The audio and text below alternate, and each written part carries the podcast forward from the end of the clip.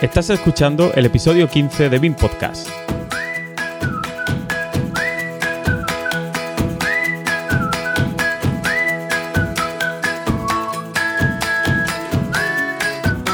Hoy hablaremos de las herramientas que nos propone el desarrollador de software ACA.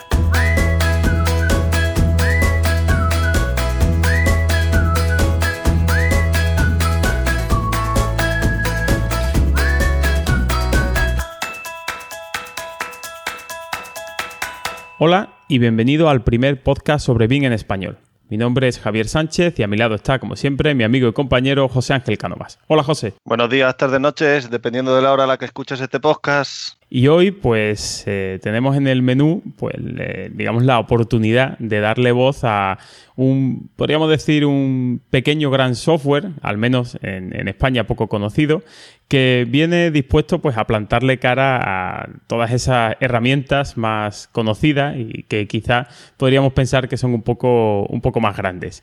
¿Qué tenemos o qué nos tienes preparado en el menú? Como tú siempre eres el que suele redactar los guiones, ¿qué tenemos para, este programa? Pues como, como, somos unos antisistemas y no solo de modeladores famosos, vive el hombre, de grandes programas conocidos, pues hoy vamos a conocer de primera mano un software BIM con muchos e interesantes módulos, una propuesta más que interesante a tener en cuenta.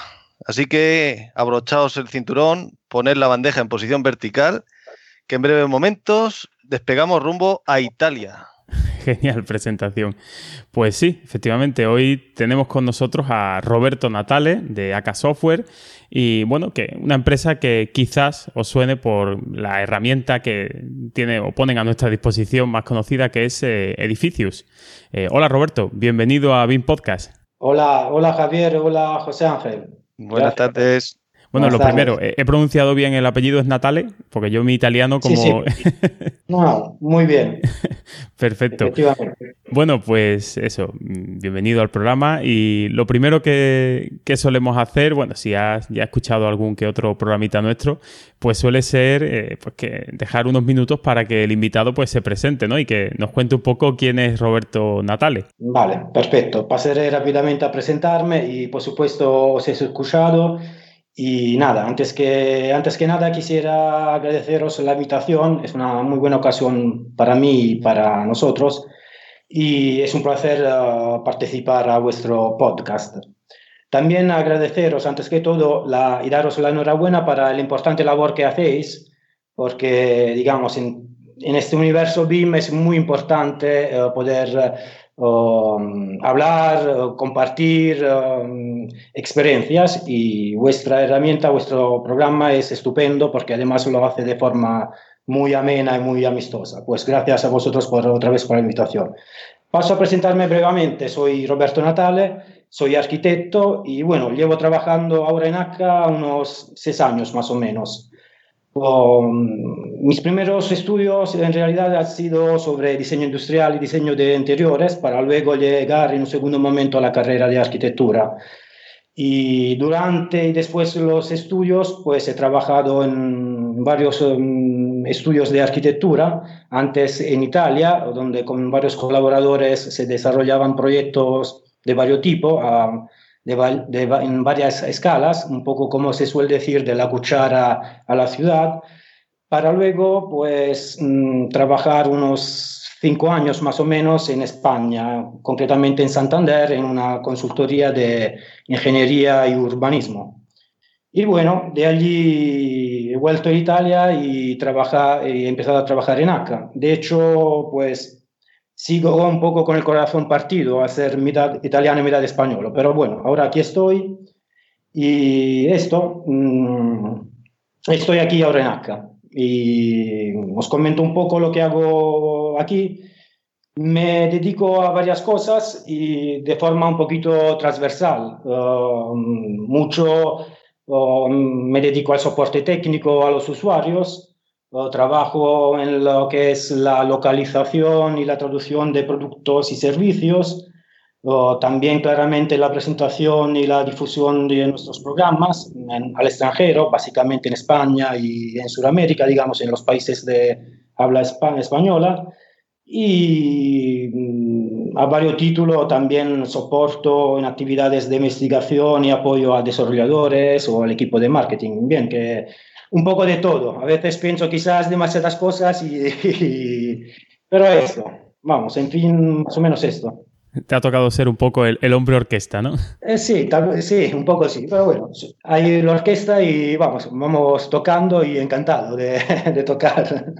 Perfecto. Y bueno, pues eh, has comentado eso, pues, que por estudio, ¿no? empezaste, bueno, has trabajado en, en, el mundo de la construcción, podríamos decir, ¿Y cómo, antes de llegar a, la empresa ACA, eh, habías tenido eh, algún contacto con el mundo del BIM o, directamente empiezas a conocer de todo este mundillo y toda esta forma de, trabajo a raíz de ese trabajo en la empresa? Mm, bueno, efectivamente, antes de ACA no he tenido mucho contacto con el BIM. Um, también porque hace unos años pues, no se hablaba tanto de BIM.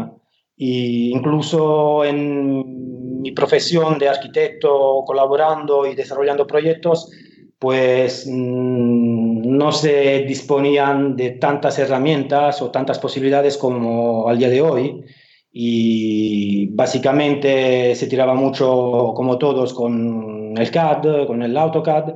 Y claro, mm, cuando se, se trabajaba en 3D, se modelaba mucho, pero este concepto del BIM está mm, no, todavía no. Es decir, que yo personalmente entro en el panorama BIM a través de ACA.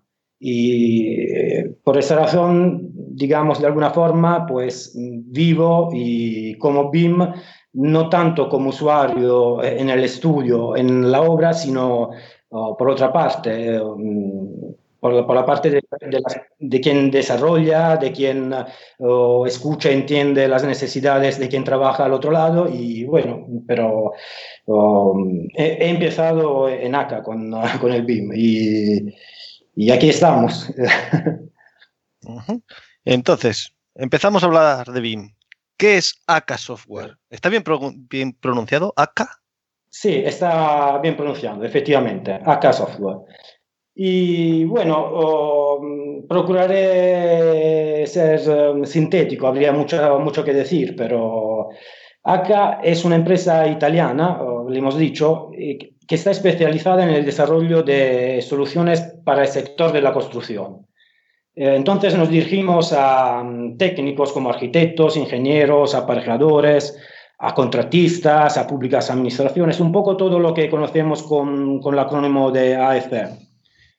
Y llevamos una historia de casi 30 años. Bueno, yo no estaba aquí hace 30 años, lo he dicho, pero eh, lleva una historia muy, muy larga, muy intensa.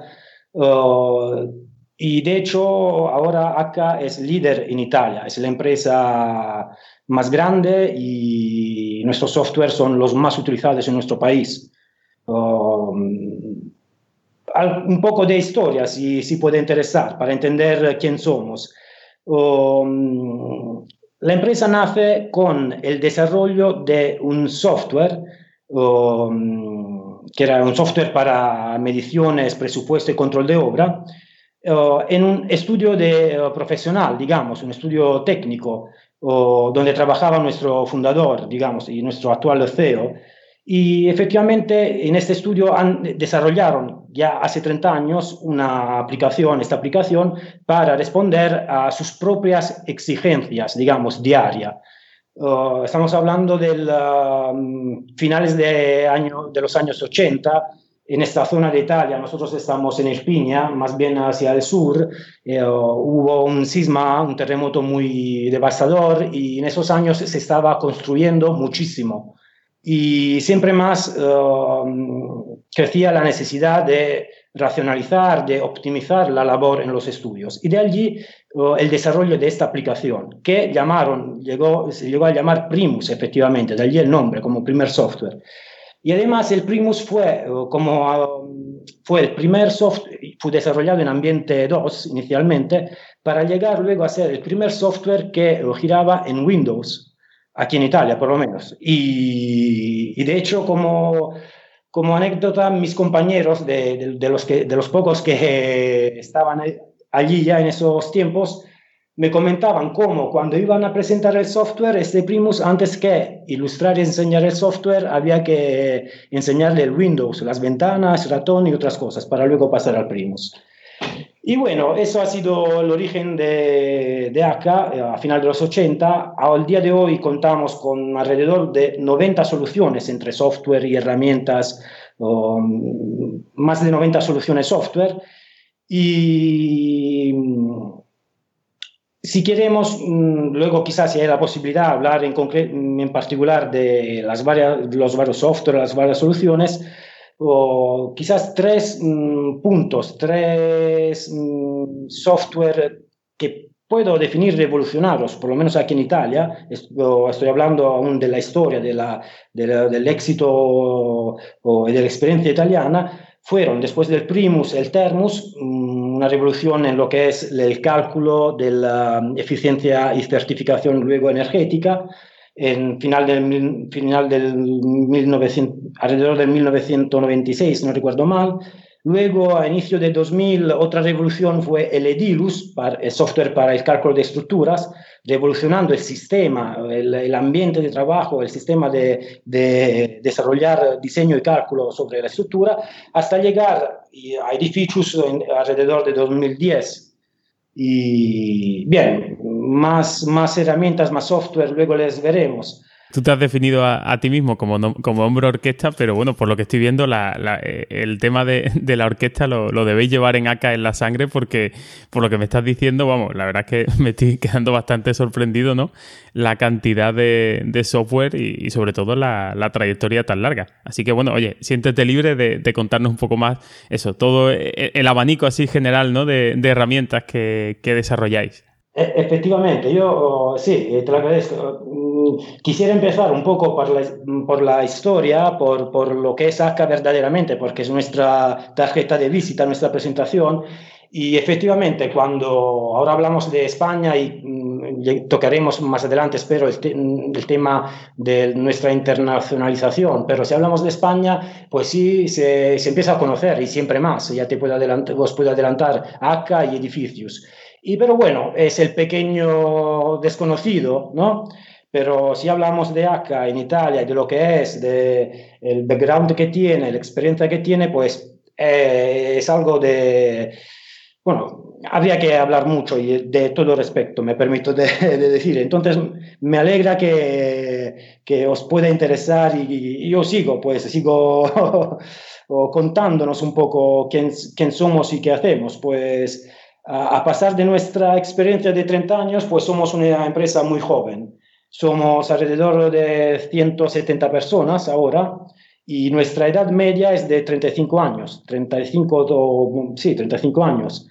Y estamos ahora todos en una nueva sede. nuestro cartel aquí es una, una arquitectura de vanguardia totalmente autosuficiente además porque demostramos con acciones también y con nuestro propio estilo de vida, estilo de trabajar, lo que proponemos a, nuestros usuarios o proponemos fuera de nuestras puertas. Y estamos trabajando en, nuestra nueva sede, que como decía es un edificio pensado por nosotros, por nuestros jefes, en colaboración con la Universidad de Nápoles. Estamos a unos ciento y pico kilómetros de Nápoles, para situarnos un poco. Y un espacio pensado para el bienestar de, nosotros todos, con espacios verdes, con piscina interior, con gimnasio, gimnasio. Y bueno... Um, ¿Queda alguna vacante para trabajar allí? Uh, eh, espero que sí. Estamos uh, también a raíz de, nuestra, de nuestro reto, que ya no es solo un reto, sino uh, una realidad. Después de cara a la internacionalización, pues estamos siguiendo alargando nuestro grupo de trabajo, sobre todo sobre personas con conocimiento de idiomas, con experiencia claramente también en el sector técnico, con experiencias al extranjero. Y bueno, y aunque no sea para trabajar, ya estáis invitados aquí a visitaros y, y, pasar un rato. por eso, que tal y como lo has definido, a mí me estaban dando ganas de irme para allá. Claro, pues se, trabaja mucho, ¿eh? No es que... así que si quieres vente, pero también se trabaja mucho y bien. Y bueno, Y entre más cosas, mm, no solo desarrollamos y distribuimos, sino que colaboramos con, ah, con universidades, con ah, centros de investigaciones, con administraciones públicas, con ministerios. Aquí en Italia nuestros usuarios mm, empiezan de, del, ah, del el particular profesional, arquitecto, ingeniero, aparejador, instalador, hasta ministerios, hasta grandes corporaciones. Y, y bueno, en los últimos años, pues ya vamos uh, sacando cabeza, como se dice, ¿no? Asomándonos al, al mundo. Y hemos empezado ya, um, llevamos unos cinco años más o menos, localizando y llevando algunos de nuestros productos, como podéis entender, no son todos aún, al extranjero. Entonces, pues ya localizamos en seis idiomas, en particular en español, claramente, en inglés, en francés, en portugués, en alemán, algo, algo también en chino, pues mm, todos nuestros productos los localizamos y servicios también en estos idiomas.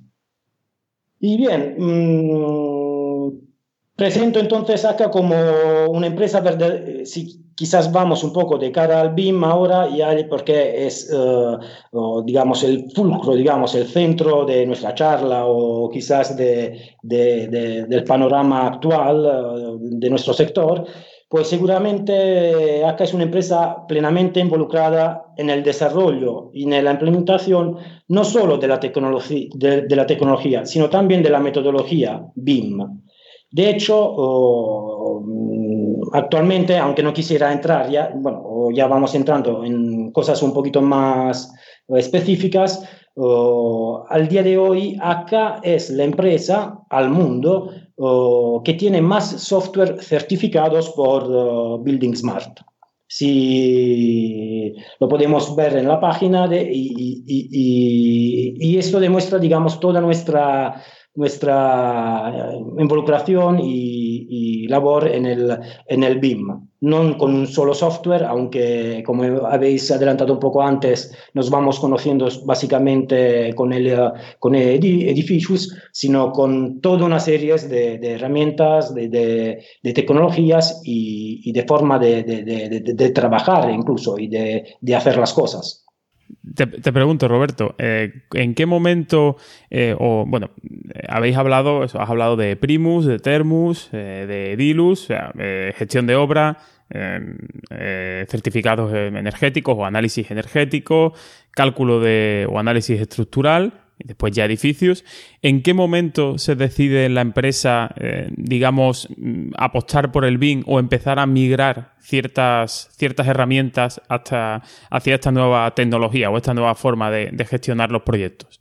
Oh, bueno, quizás no, no podría darte una fecha directamente, pero ya llevamos unos años, digamos, con, ya desarrollando un, cierto tipo de, software, como era mismamente el Thermos, que ya se ha vuelto para Italia eh, un software BIM, el Edilus también, y gracias también a la intuición, la experiencia y la capacidad de leer el futuro de, de nuestro fundador, Guido Cianciulli, que me, mm, me gusta nombrar, porque efectivamente es una persona que ha, sabido siempre leer, uh, entender bien el presente y leer bien el, el, el futuro. Y ya son más, de ocho años que, que, se investiga en el, en el, en el entorno BIM y no nos ha encontrado impreparado esto, sino que contextualmente al avance de, las necesidades, de luego poco a poco normativas o intención por partes de niveles más altos, digamos, de, administraciones públicas, de, mm, gobiernos, digamos, eh, ya estábamos mm, listos y al paso con, con los requerimientos o los requisitos que, que, antes que todos mm, administraciones o directivas en este caso directivas europeas, pues siempre hemos estado al paso y listos para avanzar. De hecho, no solo los software y, que hemos mm, nombrado antes, sino que mm, acá propone lo que me gusta presentar como sistema integrado BIM. Y un poco también para entender lo que, a lo que me refiero, o, no solo software BIM, podemos hablar de software en particulares, por ejemplo, el Edilus, que es para el cálculo de estructura, efectivamente, el Edificius para la, arquitectura, la, arquitectónica. Entonces, lo que es un sistema integrado BIM lo entendemos como, por un lado, software de autoría BIM, capaces de, de crear el modelo BIM ya sabemos, hablamos de, eh, mm, software que trabajan con entidades paramétricas, que tienen capacidad de importar y exportar, generar el archivo IFC, la información IFC tal como, el modelo BIM tal como básicamente lo entendemos. Sino más allá, otras herramientas BIM que muchas veces encontramos como tool BIMs, que pueden ser software o aplicaciones que aunque no gestionen o no generan directamente un modelo IFC, pues generan Um, información útil a la definición del modelo BIM.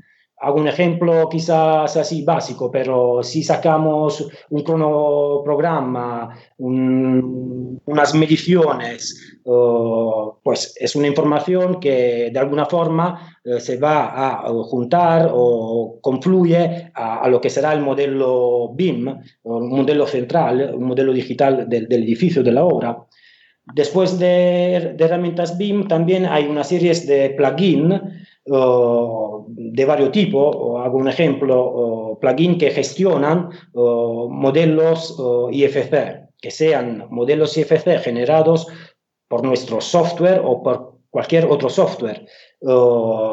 entonces, plugin para, por ejemplo, visualizar y no solo visualizar, sino editar propiedades IFC o para federarlos, o, um, plugin para um, llevar las detecciones de colisiones y de errores, en nuestro um, Asbin Clash, o otro plugin para controlar la comprobación de normativas sobre el modelo, juntar varios IFC y según las prescripciones o los límites o los criterios que hemos definido, que vengan de nuestra propia decisión o de una normativa, pues avisarnos si el modelo que estamos gestionando, cargando, pues cumple con estos requisitos, que pueden ser requisitos de dimensionales, de presupuesto, de de funcionales de cualquier tipo, para llegar finalmente a, plataformas, a una plataforma que eh, de alguna forma puede recoger todas estas herramientas, bien una plataforma claramente para gestionar esta, información, para gestionar el modelo BIM, es una, claramente una plataforma abierta que trabaja con uh, archivos uh, IFC o otros modelos, otros formatos abiertos como PDF, XML, XML u otros, para llevar a cabo todo lo que es el flujo de trabajo en metodología BIM. Entonces, um, gestionar, controlar, llevar el flujo de trabajo Mm, que empieza del proyecto, del diseño, y llega hasta la ejecución final de la obra. Y, entonces también no solo mm, la fase de diseño, sino también la fase de ejecución, gestión y mantenimiento de la obra misma. Entonces estamos hablando de, un panorama bastante, bastante amplio y, y, poco a poco podríamos ir sacando características o detalles sobre un software, una herramienta, una plataforma. Hay mucha, mucha carne, aquí se dice, a, cocinar y, bueno, vamos sacando poco a poco temas para hablar. Por eso, Roberto, ya que tenéis un menú tan amplio, nos centramos en el plato fuerte y que quizás sea el que más interés despierte por la gente, como es Edificius.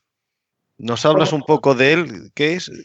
yo te ayudo, por si no lo conoces. Edificio es un programa de ACA, un gran modelador, y ya de ahí sigues tú. Perfecto, te agradezco la ayuda y empiezo por, por, por, por esto, que es un gran modelador, es un software, es un software arquitectónico para el diseño, un software BIM para el diseño arquitectónico. y claramente está certificado para la importación y la exportación al formato IFC. Además, recoge y exporta a otros formatos, claramente. Pero aquí también a mí otra vez me gusta presentarlo no solo como un software, sino como una solución integrada y bastante completa. Y me explico del por qué. Porque empieza con ser un, modelador BIM, donde podemos desarrollar nuestro modelo arquitectónico, de allí sacar toda la información que sabemos nos permite sacar un modelo BIM, como vistas, planos, resúmenes, eh, tablas analíticas y todo ese tipo de información. Pero, ¿por qué una solución integrada? Porque como característica tiene el hecho de incluir varias funcionalidades en el mismo software. Estamos hablando siempre de edificios sin tener que salir a otros programas o instalar otros módulos, digamos. Son, son ambientes de trabajo. O hemos, les hemos llamado ambientes como entornos de trabajo. Y voy allá. Eh, Edilus, edificios perdón, eh, incluye un motor de renderizado en tiempo real, mismamente en el programa. Entonces ya no tenemos que sacar el modelo um, en cualquier formato para a través de algún plugin o de otra forma cargarlo en, un motor de renderizado para crear vídeos, uh, sino que mismamente en el programa le, tenemos. Y con la ventaja de tener un dinamismo completo, una actualización directa, mientras que estamos modelando, cambiando materiales, uh, cambiando formas, pues tenemos la actualización instantánea sobre el renderizado en tiempo real. Tiene un entorno de trabajo para las mediciones, para el BIM 5D, es decir, un entorno de trabajo dedicado donde seguimos teniendo nuestro modelo arquitectónico, tenemos la posibilidad de um, asociar partidas a las entidades paramétricas y tener um, mediciones y presupuesto. claramente que se actualizan según um, vayamos modificando o evolucionando el modelo hay un entorno de trabajo BIM 4D para la gestión temporal del modelo. Nos permite entonces um, enlazar actividades a los, distintos elementos modelados y darles tiempos tener una barra temporal de progresión y ver, visualizar el avance, digamos, de la ejecución o según nuestra estructura temporal y de planificación de ejecución. Hay un gestor para los proyectos de rehabilitación. Eh, brevemente, nos permite, de, eh, como si estuviéramos trabajando en paralelo con dos mm, proyectos. Entonces, tener, un, uh, por ejemplo, un estado actual y un estado proyectado. Eh, ideal para proyectos de reformas o incluso para comparar dos soluciones de proyectos distintas. Y con herramientas dedicadas, pues vamos demoliendo lo que um, sería, uh, lo que iríamos quitando, vamos construyendo, insertando nuevos elementos y tener una comparación dinámica entre los dos. Dinámica, ¿qué quiere decir? Que mm, desplazando una barra vamos viendo, por ejemplo, el techo que desaparece, que, o el faldón que se convierte en una cobertura plana, o, mm, mismamente la, una, una, planta o una vista, una vista 3D. Y lo mismo los planos, tener la generación mm, automática de planos de comparación. Siguiendo, pues hay una herramienta para el fotomontaje y la postproducción. todo esto sin salir, repito, que nos permite hacer cargar una foto y realizar un fotomontaje insertando nuestro modelo en el entorno. Además, esto nace, de, por lo menos aquí en Italia, de una, mm, vinculadas, digamos, una prescripción de ley que obliga en, para algunos proyectos en presentar uh, estos fotomontajes para estudiar y dar a conocer cómo uh, nuestro trabajo se, se, encaja, digamos, en, en el entorno. Uh, viene con un CAD 2D y 3D integrado. es decir, que con Edificio se dispone de un CAD nativo que abre y guarda en formato WG. entendemos que puede ser una... ¿Por qué lo hemos insertado, digamos, en el BIM? Porque entendemos que puede ser una herramienta útil de soporte para el usuario en el desarrollo del proyecto. si, más allá del, del BIM, hay un enlace, con, hay a disposición una, una librería extensa de objetos paramétricos online, mm, proporcionada totalmente gratuitamente con el software, con una cantidad mm, extensa de materiales, texturas, hay un enlace, un espacio web, ahora estamos saliendo del software, digamos. Este, este enlace es, digamos, estas eh, posibilidades, digamos, que da el programa es pasar del entorno de trabajo desde el programa a la nube. Es decir, a través de Edificius se puede cargar nuestro, podemos cargar nuestro propio modelo en la nube para compartirlo con otros colaboradores o con nuestros clientes y, y para poderlo navegar, digamos, eh, desde cualquier dispositivo móvil sin tener, que, sin tener eh, el software instalado. Y tiene también un enlace para eh, integrarse, digamos, para comunicar dinámicamente con SketchUp y con Blender.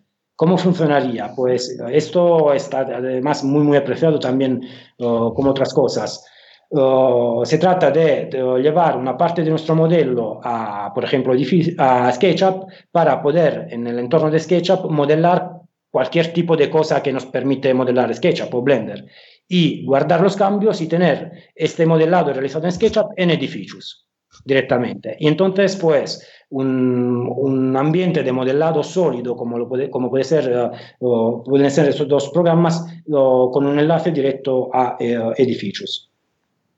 Y bueno, mm, y, más, digamos, estos son uh, los puntos quizás que me gusta, desde los cuales me gusta empezar con edificios. Habría también en eso también que hablar mucho. Y virtudes del programa, pues más de lo que, estoy, que acabo de comentar, pues que es una característica un poco de todos los software acá, que es muy amigable efectivamente, muy sencillo de utilizar y se pone en marcha muy rápidamente. De hecho, la mayoría de nuestros usuarios pues le ponen en marcha en, los, mm, en el periodo de prueba de 30 días que, que, de que se dispone. Y, en fin, no sé si van surgiendo dudas o preguntas sobre lo que estamos comentando. No quisiera estar yo a hablar solo yo. Yo, te, quería preguntar un poco por... Vamos, yo he visto algunos vídeos de... aprovecho para decir que tenéis un canal de YouTube eh, súper completo, eh, tanto la versión, entiendo, de la matriz eh, en italiano como la, versión en, en, español, que tenéis algunos vídeos en italiano, otros en español, pero subtitulados, o sea que está muy bien. La verdad es que eh, se agradece ¿no? que una empresa haga todo ese esfuerzo por, mostrar sus productos y, por facilitar ¿no? que, la gente los, conozca. Eh, bueno, has comentado que, la gente, pues eso, en, el periodo de prueba, aproximadamente eso, en esos 30 días que, quedáis gratuito, pues suele tener una, transición desde, entendemos, desde unas herramientas CAD o incluso desde otras herramientas BIM, eh, bastante, bastante suave. Eh, no lo sé. ¿Cómo, yo por imaginármelo, bueno, mm, yo a nivel personal, a nivel de modeladores, pues soy usuario eh, de, de Alplan y de eh, Revit. Ambos son programas BIM y bueno, cada uno de ellos, digamos que yo al menos lo veo como que, se que, se aproximan al BIM desde, desde, facetas diferentes, ¿no? Digamos que Alplan ha ido transicionando poco a poco desde una herramienta CAD hasta una herramienta BIM entonces mantiene pues ciertas, eh, digamos, ciertos muletillas o ciertas eh, reminiscencias de, ese pasado CAD, ¿no? Por ejemplo, estamos hablando de que tiene layers para organizar o lo que son las capas en CAD. Eh, digamos que la representación en planta el trabajo con las entidades se parece mucho a AutoCAD en esa forma y sin embargo Revit pues digamos que es un software eh, que nació mm, directamente como una herramienta BIM o que nació bajo esa premisa del software paramétrico ¿no? entonces pues la aproximación digamos que el usuario que viene del CAD pues parece como que eh, la forma de trabajar de Revit al principio le, choca mucho eh, ¿dónde situarías tú a AK Software? ¿más cerca de un CAD que ha evolucionado a un BIM o más cerca de una herramienta BIM nativa como puede ser Revit? No sé, no, sé si me explico un poco la, pregunta que tengo. Mm, totalmente. Te contesto, absolutamente en la segunda opción, es decir, directamente en una herramienta BIM. O Edificios nace, está pensado, diseñado y nace como herramienta BIM. No tiene que ver, mm, entre comillas, mm, en ese sentido, con el CAD. Antes he hablado del CAD como algo separado, como un apéndice allí a soporte, pero el, el, ambiente de trabajo pues está pensado para, para mm, trabajar eh, de forma directa, intuitiva, tanto en 2D como en 3D. Está pensado para utilizar y editar elementos paramétricos directamente. Está pensado para que el usuario, bien el usuario que mm, pase de, un CAD al BIM, o que un joven usuario que pase directamente, empiece directamente del BIM, o incluso un usuario que pase de, de otro software a edificios, se encontrará en un ambiente intuitivo Uh, alguno le ha llamado casi un juego, uh, incluso demasiado. Yo reconozco que alguien dice, pues es que esta interfaz, estos colores, estos dibujitos, estos iconos, pues parece casi un juguete que, que algo profesional. Y luego de, de, profesional lo tiene todo. ¿no?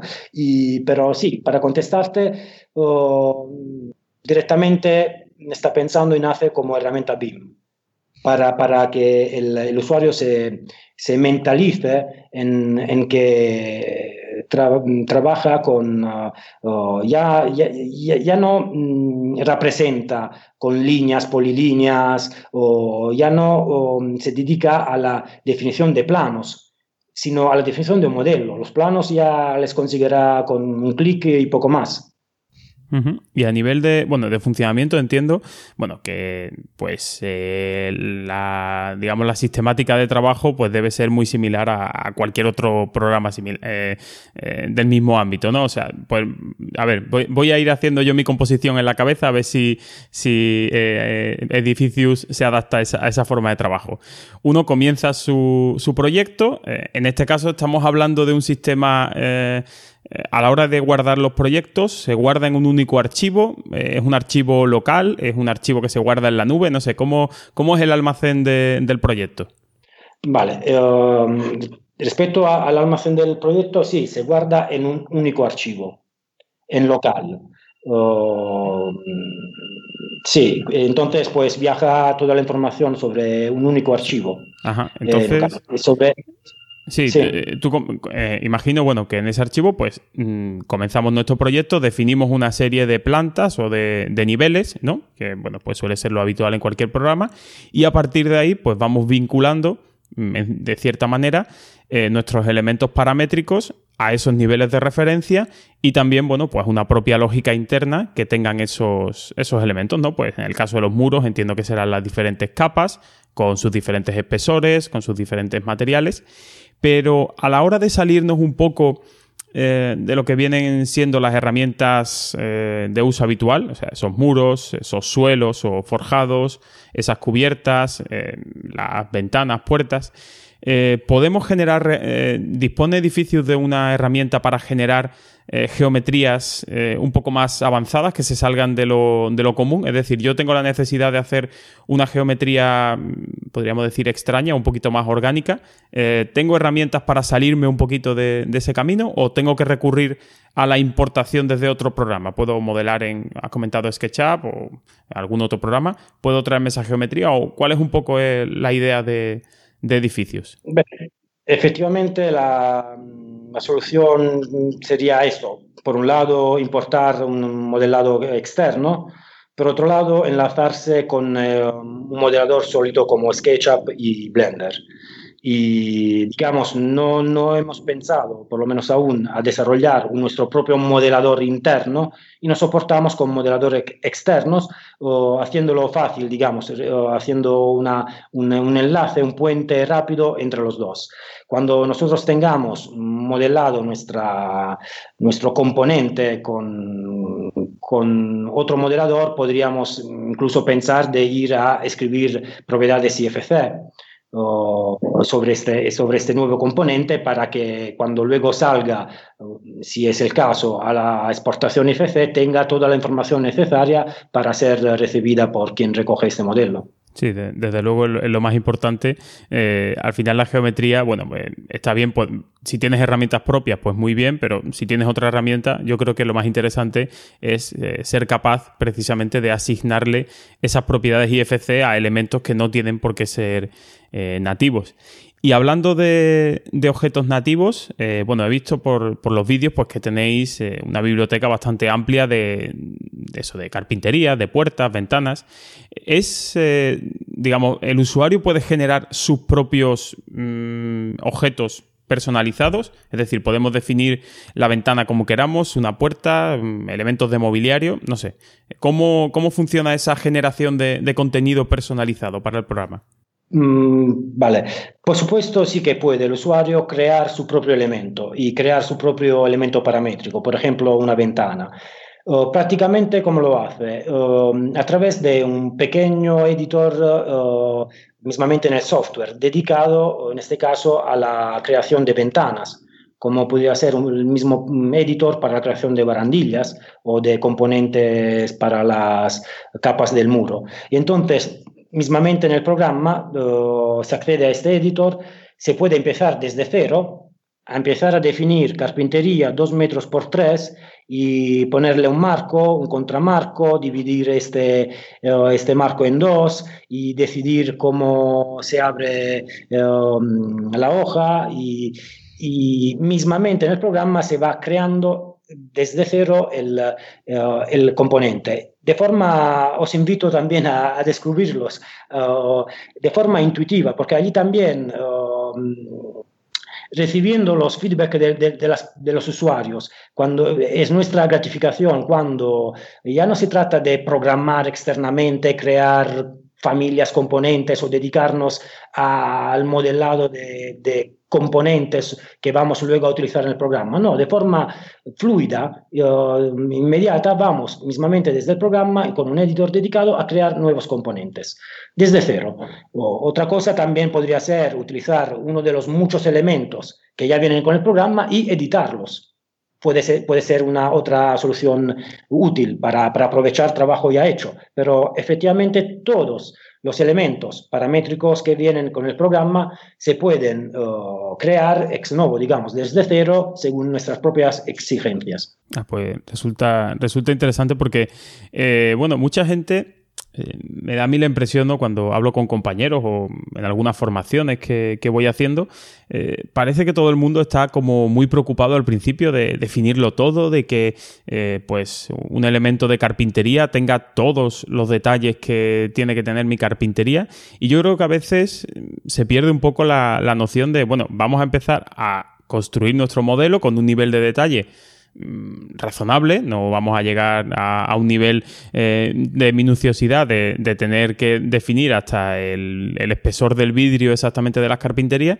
Y yo creo, por lo que me ha dado la impresión de que eh, Edificius eh, parece que, invita al usuario a, ir más tranquilo, ¿no? A empezar a, disfrutar un poco de, la herramienta, ¿no? Y, del proceso de, proyecto y poco a poco ir complementando, ¿no? Ese, modelo, ¿no? No tener la necesidad ni, ni la, ansiedad por generar mi propio contenido, llámese familias de Revit, llámese SmartPar en, en, en Alplan o objetos GDL en Archicad, ¿no? No sé, parece, me da a mí esa impresión, no lo sé si, es una sensación o, es verdad así. Y luego que no se te olvide que a mí es que me gusta que esto se represente así y yo no quiero cambiar mi forma de representar. Que en eso hay muchos extremistas. Ya, vale, las dos cosas. El primer punto, efectivamente, efectivamente, eh, Javier, has eh, centrado porque mm, abres un nuevo archivo de edificios y puedes empezar a trabajar. No tienes que configurar prácticamente nada.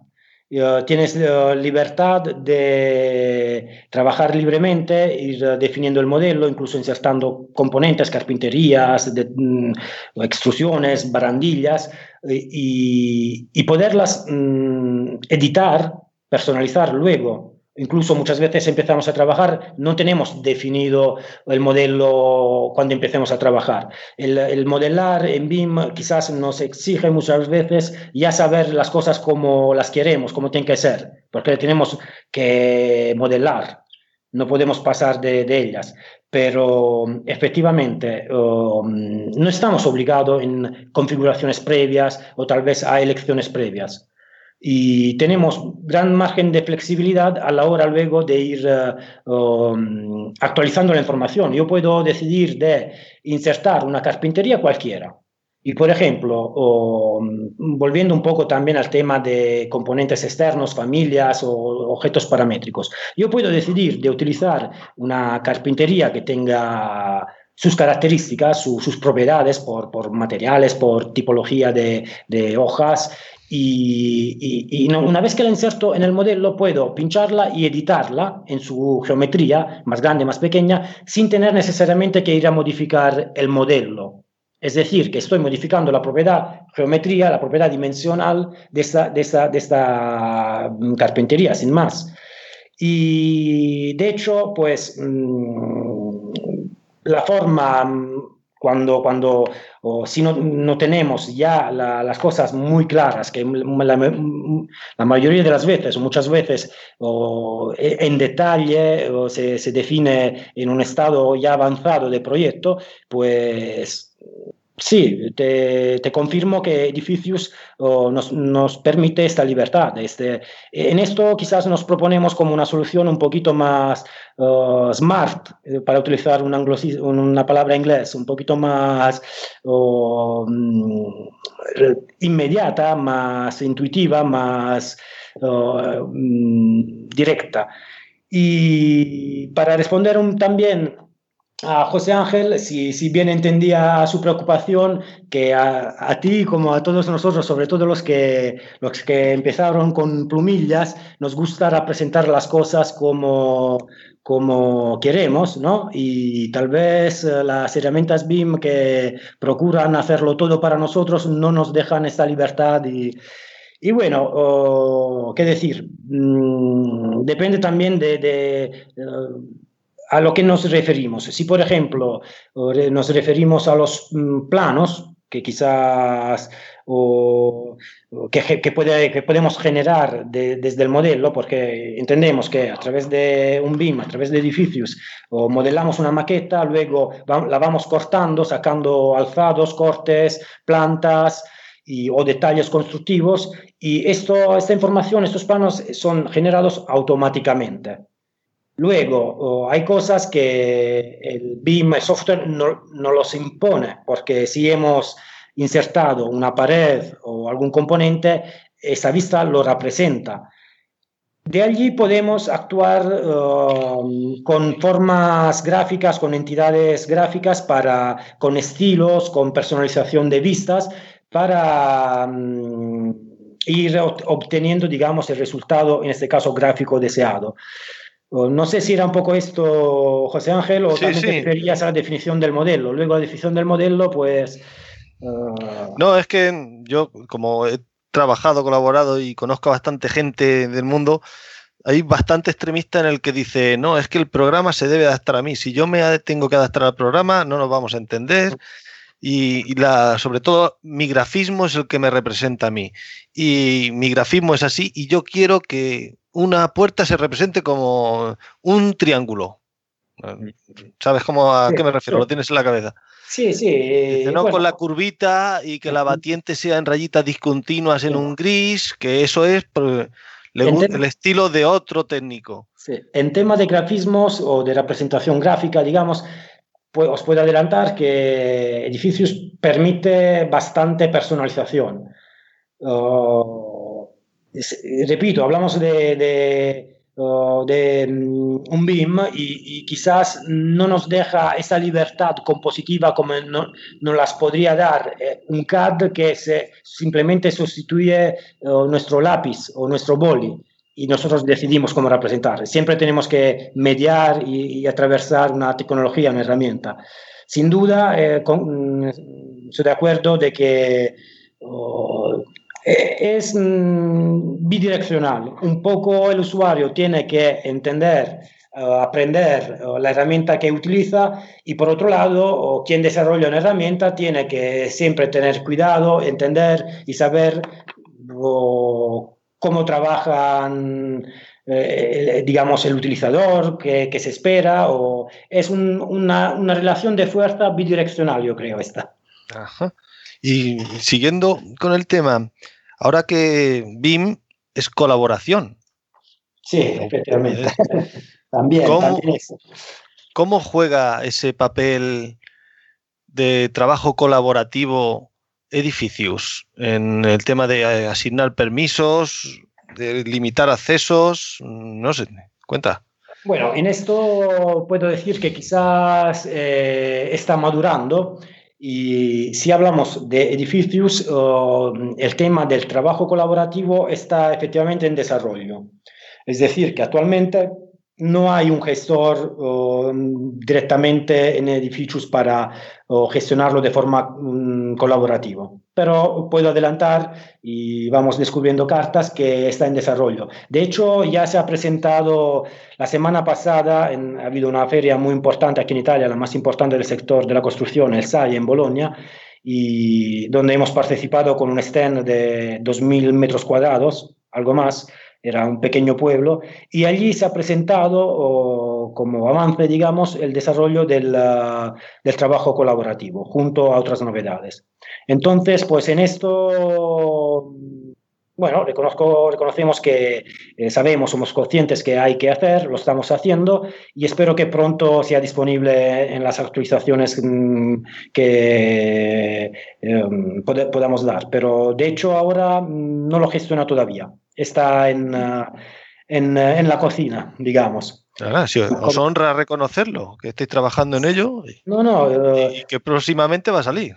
Sí, y bueno, mm, si, habla, si algún día os pasa de, de, de, hablar con algún usuario antiguo de, edificio, de edificios, os podrá contar el, la trayectoria, el avance de desarrollo que ha tenido eh, en, estos últimos años. Si vamos a, a abrir una versión de hace cuatro años, vez vais a, a, comparar, la vamos a comparar con las de hoy, vemos que ha evolucionado de una forma brutal y siguiendo, siguiendo un poco lo que el mercado requiere, lo que, los que los usuarios requieren. Puntual, muchas, mucho, porque además mm, estamos muy pendientes claramente de, de, los, de lo que viene de los usuarios, digamos y reconocemos que, que, reconozco y reconocemos que hay mucho que hacer, que no que sí que hay mucho que hacer, que, que hay cosas que mejorar y estamos uh, aquí, estamos para ello y estamos uh, en ello, digamos. Eh, no somos perfectos, aquí en este mundo nadie es perfecto, ¿eh? ni mucho menos. Claro, entonces, eh, cuando, bueno, por saberlo, bueno, vamos a ver, antiguamente cuando trabajábamos con, con, CAD, bueno, antiguamente, ahora todavía se sigue trabajando con CAD, ¿no? cuando teníamos que desarrollar un proyecto y éramos varias personas en la, en la oficina, pues eh, lo que se suele trabajar es a través de referencias, ¿no? De referencias externas o XREF en, en Alplan.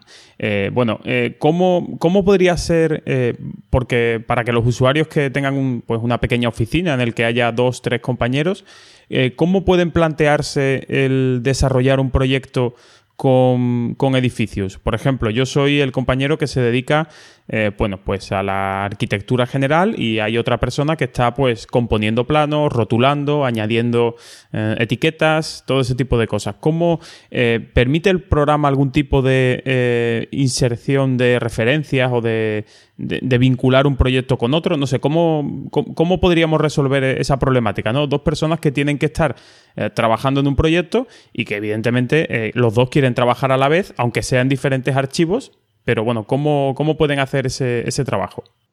Bueno, actualmente mm, de forma, mm, es decir, no, no, tiene referencias o vínculos internos, edificios, para contestar directamente. Y entonces, pues, habría que hacerlo mm, de forma tradicional y manual. reconociendo, digamos, la, los límites o las uh, incomodidades de esta operación, Eh, de hecho, repito que eh, algo que se solucionará, espero en breve, pero seguramente en futuro, porque ya, ya está en desarrollo en fase de definición. actualmente no tiene ningún tipo de referencia o vinculación interna y básicamente se trataría de compartir eh, una copia del archivo o mejor mm, alguien que podría tener más el pulso del modelo, pues extraer en otro archivo solo una parte del modelo que recibirá eh, por, eh, por, el, por, el, propio colaborador. Eh, que claramente esto no soluciona todo o solo poco. Digamos que esto se, se soluciona con la llegada, espero pronto, de, del trabajo colaborativo que estamos desarrollando, efectivamente. Reconozco que de momento pues mm, no tenemos muchas herramientas para ello. Y bueno, pronto llegará la posibilidad de hacerlo, como otras mm, novedades y funcionalidades. Pues, perfecto. Simplemente, bueno, pues, por saberlo, eh, evidentemente eh, habrá circunstancias en las que seamos una gran empresa que necesitamos a 50 técnicos trabajando de forma simultánea, pero también hay necesidades para oficinas pequeñas o monoprofesionales, podríamos decir, no, o no simplemente monoprofesionales, sino que una única persona es la que eh, va desarrollando un proyecto, lo retoma un día y otro día lo coge otro. Oye, pues tiene que haber herramientas para todo, ¿no? Está, somos muy conscientes de esto, de hecho ha sido una solicitud y una sugerencia de, mm, también de nuestros usuarios y nos hemos puesto a la obra, digamos, mm, para, para, para hacerlo. Siento no poder decir que ya está, hay que esperar un poquito. Sí, mucha, mucho camino que recurrir eh, y entonces pues estamos en ello. De acuerdo. Y José quería preguntar algo sobre, eh, sobre esa plataforma US, no sé si se pronuncia en inglés, en español, AS o US, eh, Beam Platform. Supongo que será. Beam Platform. Exactamente. ¿Qué, es lo que, es lo que ofrecéis con esa, con esa plataforma? Que habéis dicho que aglutina ah, tanto esas herramientas de autoría como esos, eh, esos eh, pequeños plugins que has llamado para la gestión de modelos, ¿no? Como son los visores, los gestores, tema de colisiones. Efectivamente, bueno, la llamamos Asbin Platform aquí, digamos, em, y, y, sí, es una plataforma, como os comentaba, abierta y colaborativa para gestionar, eh, digamos, el flujo de trabajo durante todo el ciclo de vida. Trabaja con archivos abiertos, IFC, es decir, eh, ya, mm, ya no mm, con archivos propietarios. Y mm, a través de la, plataforma, digamos que se define lo que en inglés, uh, siento recurrir muchas veces a terminología inglesa, se, uh, definimos como Common Data Environment, es decir, el ambiente de trabajo compartido. Un poco para describirla, pues uh, es una plataforma configurable. ¿Qué quiere decir? Que la podemos configurar según permisos, flujo de trabajo, acceso, responsabilidades de los distintos operadores en la misma, se puede configurar para mm, ajustarse bien a la normativa de cada país, bien a, prescripciones establecidas por, por, el licitante o por, o por el usuario que, que la utiliza. Y efectivamente, pues es un ambiente en el que se federan, se pueden federar varios modelos IFC que vienen de cualquier otra plataforma propietaria este, y nos permite componer el modelo digital de la, de la, de la, obra, del edificio, por ejemplo, añadirle cualquier tipo de información y navegar el modelo. Luego, pues hay claramente un responsable, es decir, que las personas que trabajan en la, en la plataforma tienen distintos roles y distintos permisos, se define las puertas, le hemos llamado, un flujo de trabajo para ir avanzando, por ejemplo, durante, podríamos imaginar la ejecución de la obra, para ir avanzando en actualizar el modelo con la información que viene de la obra. Sabemos que muchas veces, bueno, es, mm, claro que la obra realizada no siempre o nunca es la misma idéntica de la que viene en el proyecto, según, hago un ejemplo, como podría hacer muchos más, según venga la información de la, de la obra, de la ejecución, o los distintos responsables encargados a cada disciplina, a cada modelo, van actualizando la información. A través de los plugins que hemos comentado antes, se pueden comprobar colisiones o comprobación de normativas, o se pueden navegar el modelo y poner la información de tipo dinámica. las personas que trabajan en la plataforma reciben avisos, alertas, tareas, Um, bien, es un poco una, um, un director de orquesta, digamos. Y repito, quizás también la ventaja de, ya de utilizar, de acercarnos a este tipo de, de herramienta eh, ya no solo es em, a, la hora de, pensar al, proyecto, a la fase de diseño. Claramente eso también podemos gestionarlo con la, con la plataforma, sino también partir del diseño del proyecto, o seguir la ejecución, ir actualizando la información que viene de la obra y tener constantemente actualizado el modelo central digital de la, del, del, edificio hasta llegar a, a la definición final a final de la obra del modelo tal como está construido y de allí ya entregarlo al mantenimiento o seguir mismamente la plataforma con, eh, el, mm, con el mantenimiento. Digamos, este es un poco mm, como concepto, digamos, el funcionamiento de la, de la plataforma. Que la plataforma, imagino, que será un servidor de alojamiento. Precisamente. Y se puede acceder a... Sí, perdóname, Con el que interactúan todos vuestros programas, no solo edificios. Por supuesto, pero más que interactuar con nuestros programas, interactúa la plataforma con formatos abiertos, con formato IGF. Es decir, que uh, es importante porque si hablamos mm, de metodología BIM, tecnología BIM, bueno, más bien, más tecnología de metodología BIM, de un flujo BIM, tiene que ser un, un proceso abierto, no vinculado a una marca, a un software ACA. Es decir, una administración pública, entiendo, imagino y espero, que um, requiera uh, archivos, modelos, información en formato IFC. Um, el encargado de gestionar el proyecto para una obra pública o la ejecución, pues uh, entendemos, y es el caso de la plataforma, que reciba un modelo IFC, bien realizado con Revit, bien realizado con Edificius, Alplan o cualquier otro software. Lo mismo un modelo estructural a pasar del software que haya generado ese modelo, pues la plataforma recibe el modelo IFC. Entonces, la plataforma, Asbin Platform, está totalmente desvinculada de nuestro software, de los que hemos hablado actualmente. Luego, lo, mm, dentro de esta plataforma, para llevar adelante esas tareas, que son las tareas de actualización del modelo, comprobación de, de mm, colisiones, hay que utilizar estos plugins. Que, que, por ejemplo, hago un ejemplo, accedemos a la plataforma desde cualquier mm, navegador, en cualquier sitio del mundo el, el, arquitecto ha cargado el archivo IFC, el modelo arquitectónico, y el, el estructurista ha cargado el modelo IFC de la estructura.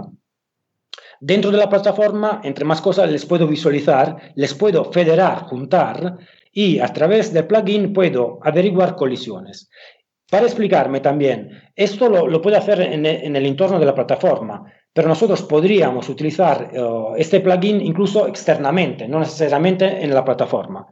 Yo puedo utilizar uh, este plugin para federar dos modelos y llevar a cabo la detección de colisiones.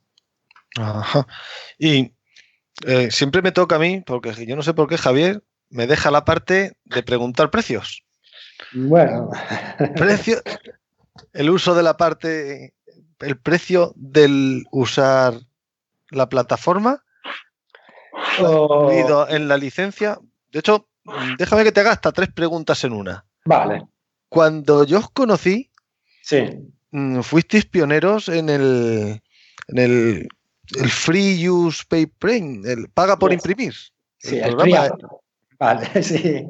El programa era gratuito y solo pagabas por lo que tuvieras que imprimir, en PDF o en. ¿Cierto? Y aquello cambió. Sí. Y actualmente estáis en el modelo del, renting mensual o algo así. No sé si eh, sabes el motivo por el que cambió o es de las altas esferas. Uh, voy, vamos, voy contestando poco a poco las tres preguntas o Esa, y ya me faltaría la tercera, que es de la que más orgullosos deberíais estar y aunque suena feo hablar de dinero, obviamente hay que hablar, pero que por 59 euros mensuales tengáis, el usuario tenga un software que le resuelve los problemas con cero errores y, muy buenos resultados, es algo de lo que debéis presumir. Podéis presumir. Entonces, las tres preguntas. El uso, el pago por el uso de la plataforma, el motivo del cambio si lo sabes o no te corresponde a ti, y los precios que manejan vuestros productos.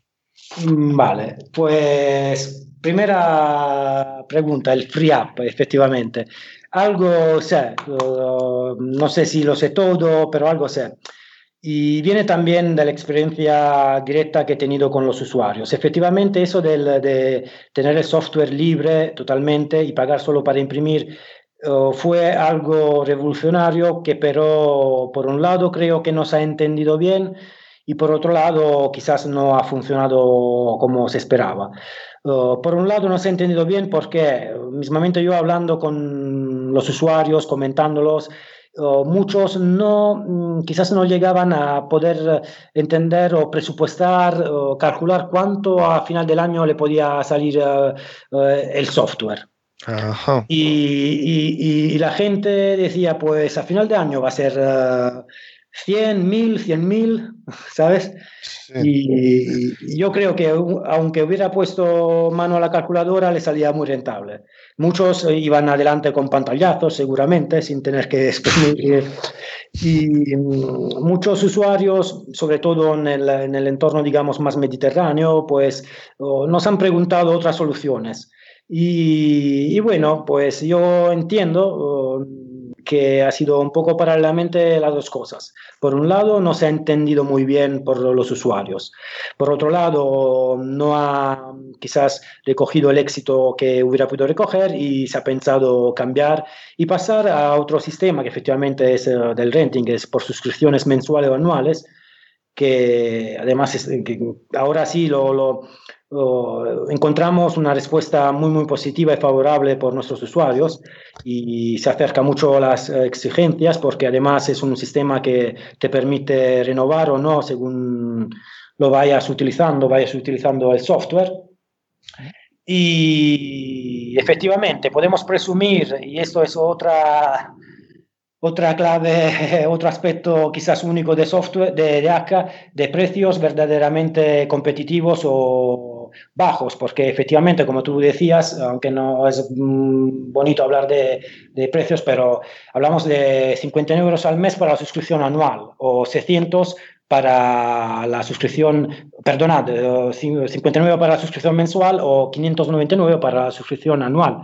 Y en ese precio, pues está todo incluido, no hay más gastos todas las funcionalidades que hemos visto antes, hay incluidos las actualizaciones, um, la suscripción permite el utilizo de hasta, sobre, hasta tres ordenadores contemporáneamente, es decir, que se puede instalar sobre todos los ordenadores que queremos y utilizarlo contemporáneamente sobre tres. O vienen incluidos los servicios de capacitación y de soporte, los el espacio en la nube que he descrito antes para cargar el modelo, la biblioteca de objetos y vamos, que es un precio sin paragón. Nosotros, uh, mira, cuando en nuestra página o en, las ferias donde estamos en España, ponemos en nuestros carteles muchas veces, en nuestros folletos, BIM fácil y para todos. Y esto, pues, mm, no es uh, algo comercial, es que algo en lo que creemos verdaderamente. Incluso algunas veces he llegado a hablar de BIM, de BIM democrático. Y, y, también el precio, y muchas veces es principalmente mm, mucho el precio que incide en esto. No es solo el precio, pero también. Y entonces, efectivamente, creemos y pensamos que la tecnología BIM, la herramienta BIM, tiene que ser para todos. O, bien para, para la economía, para la posibilidad económica de acceder a estas tecnologías, bien para poderlo aprender a utilizar de forma rápida y no estar a invertir dinero y tiempo o para ponerla en marcha. Imagino que, perdona, termina, termina. No, no, y por esto pues mm, estamos y trabajamos y creemos el BIM fácil para todos. Y nuestros precios lo demuestran. No mm, queremos dar la posibilidad de, de acceder a esta tecnología y no recurrir a otras formas, eh, eh, porque luego hablamos de software licenciados con todo nuestro soporte, con toda nuestra cercanía, porque nos gusta cuidar a los usuarios y, y, ayudarlos, no solo en solucionar problemas con el software, sino a solucionar problemas con su propio trabajo y, y, y estamos para, para, para, para, para este concepto que no es una frase, sino es una filosofía y es un sentimiento.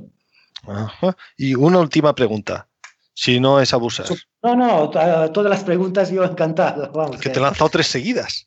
Bueno, pues no, eh, no sé si he contestado las tres, puede que me he sí, algo. Sí, con nota.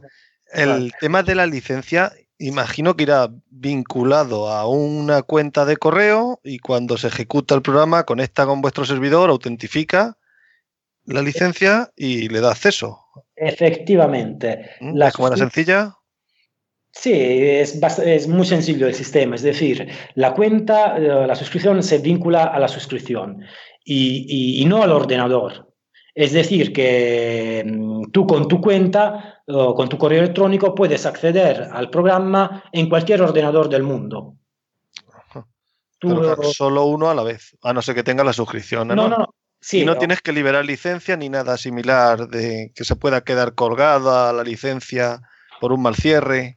Mm, bueno, son tres eh, usos contemporáneos. ¿Qué quiere decir? Que pueden trabajar tres usuarios a la vez sobre tres ordenadores. O si, por ejemplo, queremos ir, mudarnos a un cuarto ordenador, antes que cerrar el programa, habría que desconectar, digamos, para librar, entre comillas, la licencia. Digamos, eh, el, em, el número de tres es vinculado al uso contemporáneo. Javier, pregunta algo. Pues yo quería preguntar y creo que, bueno, ya, ya lo has anticipado, el tema de, eh, del soporte ¿no? y del valor añadido a la suscripción, más allá del uso del propio programa.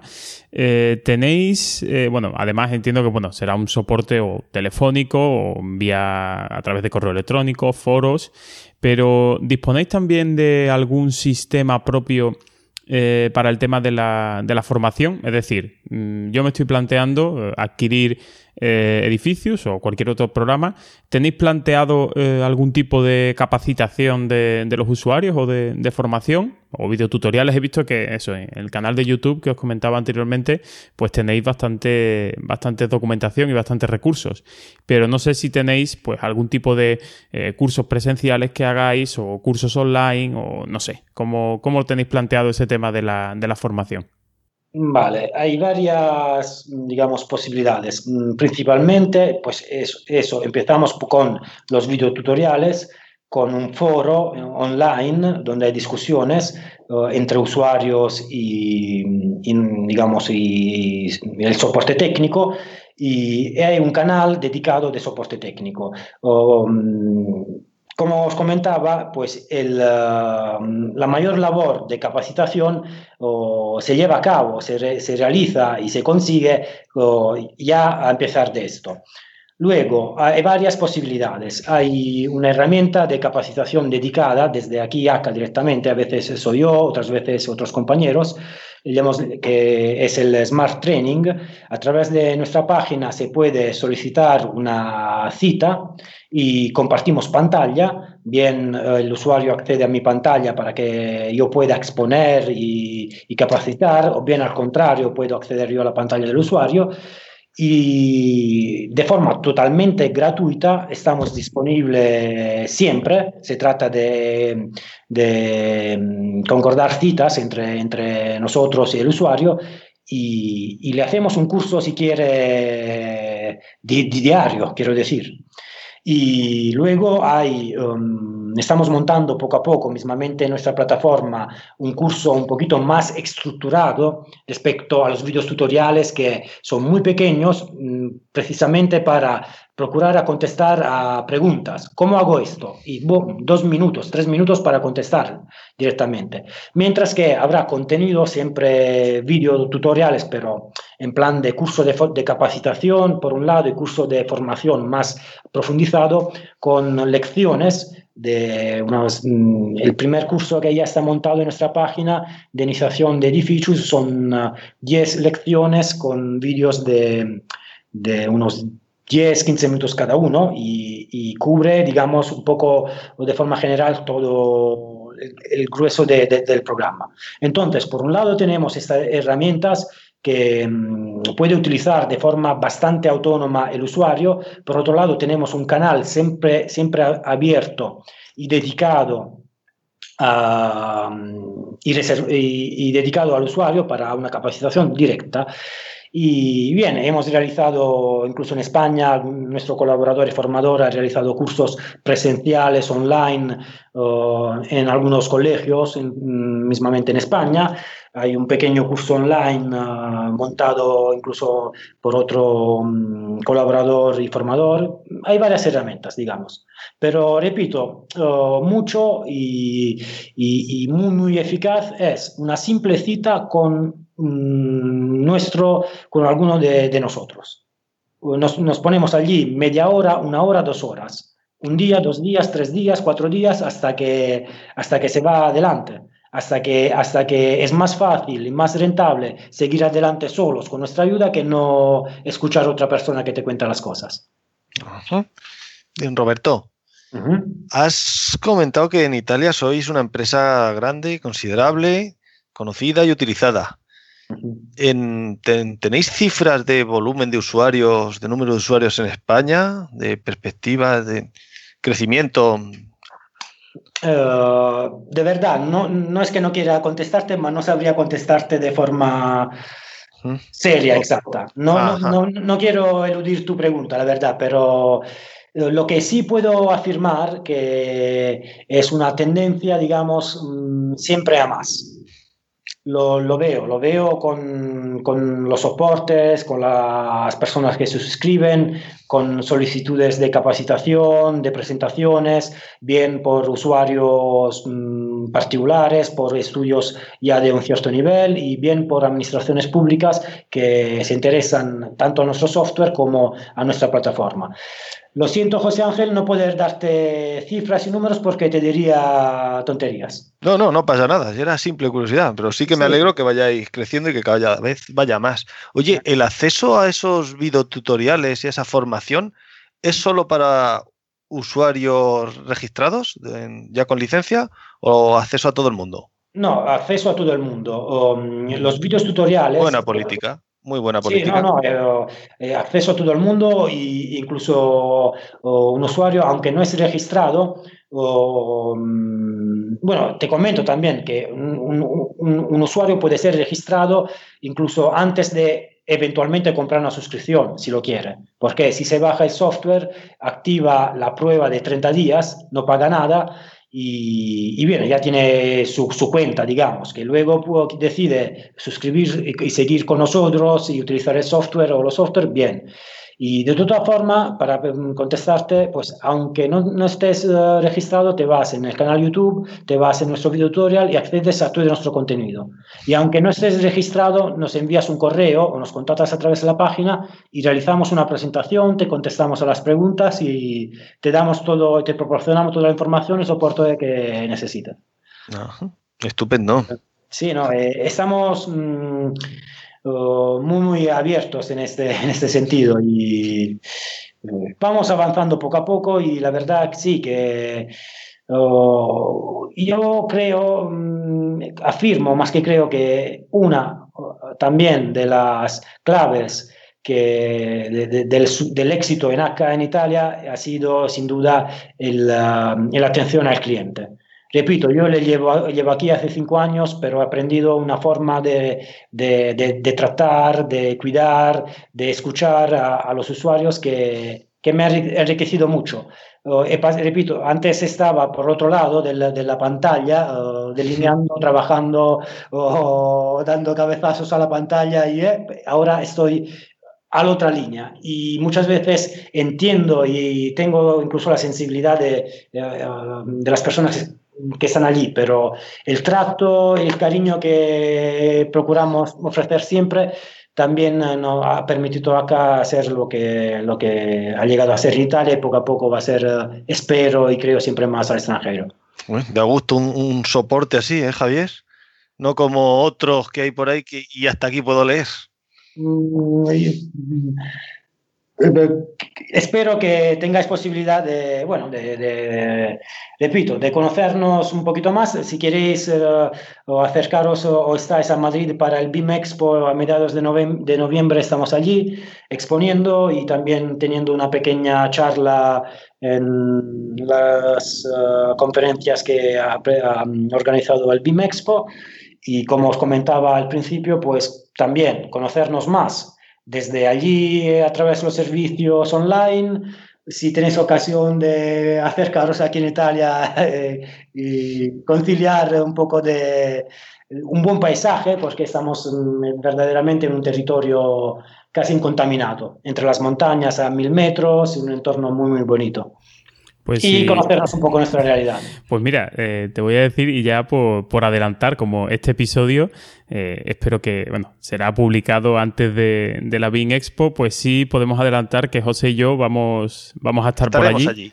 Concretamente, seguro, seguro, el jueves día 15, ¿verdad, José? El jueves día 15. Sí. Jueves 15 de noviembre.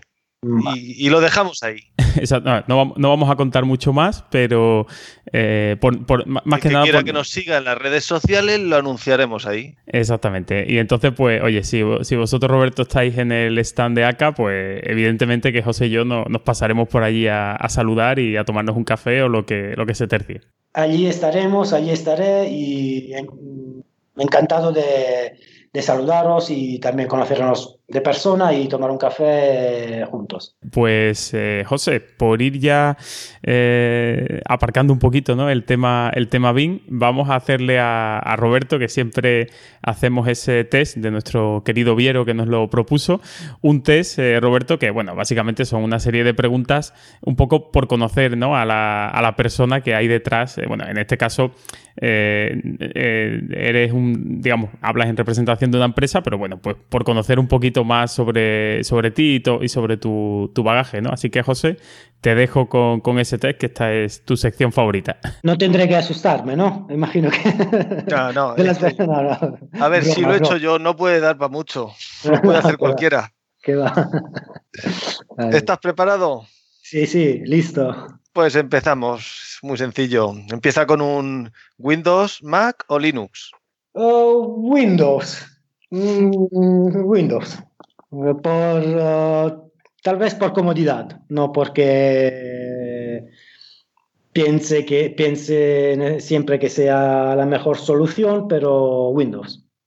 Entonces, Explorer, Firefox o Chrome. volviendo de atrás, Chrome, uh, Firefox y Explorer. ¿Y Android, iOS o Windows Phone?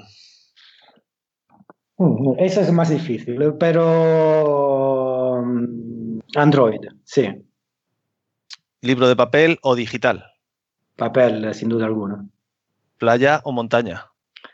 Esto va a ser más difícil de lo del móvil.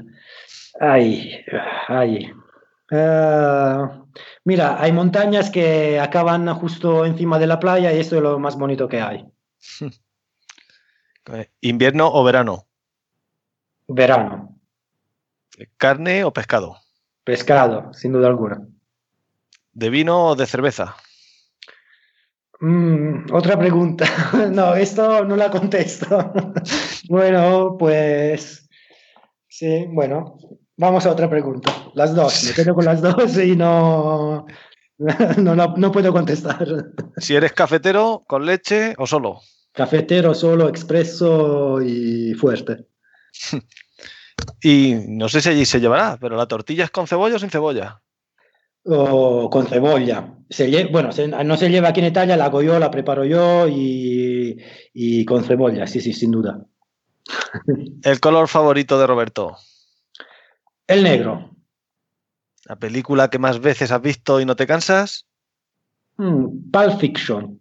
No sé cuántas veces la he vista y la puedo ver sin cansarme. Tarantino, eh, efectivamente. ¿Qué canción te pone las pilas? Canción que me pone la pila, pues, bueno, que me despierta y me, me carga, pues es una, se llama Undestructible, indestructible yo creo, que es de Gogol Bordello, es una, un grupo quizás poco conocido, un, uh, ucranianos, uh, pero esta. ¿Aquel libro que tanto te hizo disfrutar?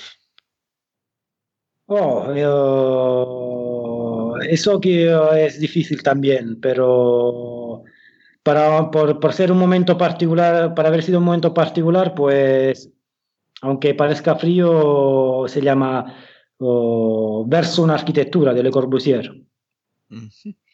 Un héroe, que puede ser real o de ficción. Mm. Eso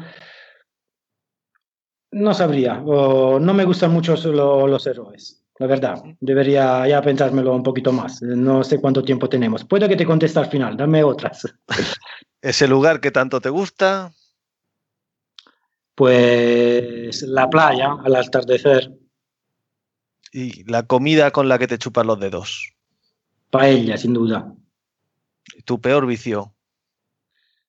Ah, ujú. Ah, hablamos de vicios buenos que... sí, Confesables, por supuesto. Sí, sí, pues yo creo que pasarlo bien tomando cervezas y charlando en buena compañía, disfrutando de buena comida, buena compañía, buena comida y, y sonreír a la vida. No es un vicio como tal, pero bueno. ¿Y tu mejor virtud? Oh, creo que soy muy paciente. Mm, Sí, Esa afición que te encanta. el tenis. Y si no hubieras sido arquitecto, ¿de mayor te gustaría ser? Hmm. Hmm. Pues oh, los que van viajando para ver qué tal son ah, las playas, los restaurantes, los servicios, ¿cómo se llaman? Los que viajan para escribir guías. Alguien que viaje mucho. Entendido. Y ya que nos has escuchado, aunque no hayas escuchado la totalidad, el BIM Podcast con el que más has disfrutado, Oh, mm, era una muy interesante, eh, una intervención ah, de Pablo de Cibe también, yo creo que era. sí, Pablo. Gilaver, de CIPE, Sí. creo que el número 4. Sí, creo que sí. Y también habían aspectos que me interesó mucho de una conversación de, de un técnico de Venezuela, puede ser. De Johnny Monjes, ¿eh? Sí. en Latinoamérica, Venezuela, sí. La verdad que eh, hay, hay varias, mm, hay muchas, pero bueno, para decir dos, mm, diría estas. Me alegro. ¿Lo aprobamos, Javier? Yo creo que ¿Hacemos sí, ¿no? que, que- que ha, pasado, ha pasado el test con, con nota. Bueno, pues bien, me alegra, he pasado. Pensaba de suspender.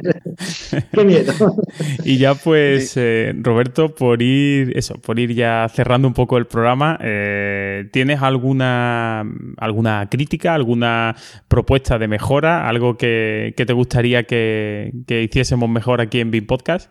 Mm, La verdad es que no sabría decirte ahora. La verdad ahora no, pero estaría, estaría encantado de comentarlos si, si me surge algo. Yo creo que en cuanto colguemos y salga de esta puerta me viene en mente algo y te lo escribo, pero ahora mismo lo siento, pero no. Y eso que la crítica me gusta mucho, ¿eh? porque la crítica nos ayuda a mejorar y, y te lo voy a decir en otro momento cuando, cuando me vengan. Siento tiene- no, no ayudarte ahora. Tiene los canales habituales de eh, redes sociales, Twitter, Facebook, Eso. la misma web donde ponerte en contacto con nosotros. Y, y otra cosita más. a todos los invitados les proponemos, si se les ocurre algún invitado, alguna persona que ellos crean que sea interesante hacer un programa con él, en este caso, ¿se te ocurre a ti, a alguien vinculado con el mundo BIM, al que traer y hacerle una entrevista igual que has pasado tú por aquí? Mm, sí, mm, sí, efectivamente, quizás mm, sugería, es una persona de INECO, allí en España, uh, puedo nombrarla, sí, sí, seguramente, ¿no? Por, supuesto, si, si, nos ponemos en contacto con él. Ah, eso, perfectamente. Es una, tenemos que saber quién es. Por supuesto, es Pilar eh, Jiménez de INECO y pienso en ella porque, bueno, me he tratado con ella también para un estudio comparativo que ha llevado entre las distintas herramientas BIM un estudio, yo creo, muy útil para un poco averiguar el estado de avance de las varias herramientas y, creo que soy seguro que puede aportar tantísimo al conocimiento y a la charla sobre el BIM. Pues estupendo, así que a ver si, no, sé si Pilar no, nos escuchará, eh, a ver si, si, contactamos con ella. Lo que pasa es que aquí estamos con. Eh, empezamos a pedirle a los invitados eh, que, nos, que, nos, propongan futuros invitados y tenemos una lista entre los que nosotros ya hemos hecho, los que nos van proponiendo. Y para colmo, somos bastante poco puntuales con esto de la periodicidad. Así que tenemos una lista, ¿no? Esperemos que Pilar pueda venir. No sabemos si será durante 2018 o durante 2019. Pero bueno, desde aquí le lanzamos el, guante a, que venga aquí a, charlar con nosotros. Y... además... Sí, sí, perdona, Roberto. Sigue. No, no, perdóname tú, no, eh, que sí, que además es miembro de la comisión SBIM y yo creo que puede, puede aportar mucho. Nada, Oye, Roberto, danos una primicia relacionada con la comisión SBIM, que yo me he enterado por ahí, me ha dicho un pajarito o un pajarraco. Bueno, eh, sí, acabamos relativamente hace poco de incorporarnos también eh, nosotros en la comisión BIM, eh, precisamente en los, subgrupos, en los grupos de trabajo 3 y 4 de tecnología y procedimientos. Y bien, mm, encantados de, incorporarnos nosotros también. y allí estamos, mm, aportando en lo que podamos nuestra, nuestra experiencia y nuestra nuestra feedback, digamos. Genial, siempre que haya, que haya más gente remando ¿no? en, el, mismo, en la misma dirección. Y bueno, pues Roberto, yo creo que ya estamos alrededor de la hora y media, si mal no me fallan los cálculos.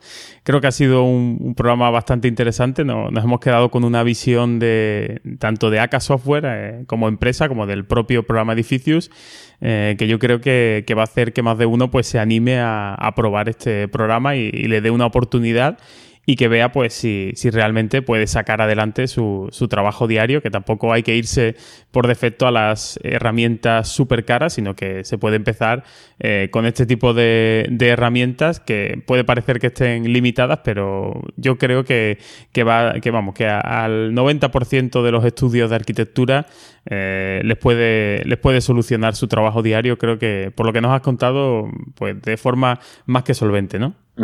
Sí, em, efectivamente. Espero yo también que nuestra, mi intervención, digamos, pueda aportar un poco de, em, ¿cómo decir?, de experiencia, de conocimiento e incluso ampliar, eh, si queremos, un poco el abanico de la oferta que los usuarios pueden encontrar em, por ahí, digamos, y valorar, valorar. Siempre le digo, yo repito, poniéndome eh, en, la parte de, del, usuario, del, técnico, del proyectista, siempre digo que quiero, quisiera que el usuario pues mire, o pruebe, valore lo que hay por ahí y que elija libremente lo que mejor se ajuste a su bolsillo, a su exigencia y, luego sea la empresa que sea, de alguna forma. Eso no quiero que, espero no decir algo contraproducente, pero eh, efectivamente, espero haber aportado un poco de conocimiento más y, y, animo a quien escucha a, a probar y, abrir curiosidad y probar. Pues muy bien, José. ¿Alguna cosita que quieras decir para, para este cierre? Mm, no, invitar si Roberto tiene, quiere sus dos minutitos de gloria para saludar a la familia o amigos de España o contarnos algo más. Pues yo aprovecho para saludar a todos los amigos y toda mi familia en España. De hecho, vivo con corazón partido, mm, para decirlo, pues mi madre es española y tengo toda la familia de mi madre allí, incluso más, mi hermano y mis pequeños sobrinos allí en España y, saludo a todos y, llevo España en, corazón, en el corazón y tengo la gran suerte de poder viajar, mm, en este caso, por trabajo mucho y a menudo en España y os mando un abrazo de corazón desde Italia a todos vosotros allí, a mi familia y mis amigos. Gracias por la ocasión que me has dado, José Ángel. Te lo agradezco mucho. Y a ti por venir aquí. Gracias a vosotros. Ha sido un placer y gracias otra vez, de verdad, para, para la, la, invitación a mí y otra vez para la labor y llevar adelante vuestro podcast, que muy buen, uh, muy buen uh, producto y contenido y y nada, gracias, gracias. Pues eh, muchísimas gracias a ti, Roberto, gracias a ti, José. Y hasta aquí este decimoquinto episodio ya de BIM Podcast. Si quieres proponer algún tema, sugerir invitados o mejor aún te animas a venir por aquí, charlar un rato sobre BIM, puedes dejar un comentario en la web del podcast, en bimpodcast.com, contactar mediante Twitter en arroba bimpodcast, por Facebook en facebook.com barra bimpodcast o por correo electrónico en info arroba bimpodcast.com. Encontrarás todos los enlaces mencionados en el programa en las notas que acompañan al episodio y, como siempre, te recuerdo que puedes suscribirte al podcast a través de iTunes, iBox o seguir las instrucciones que aparecen en la web bimpodcast.com barra suscripción. Un saludo y hasta el próximo episodio.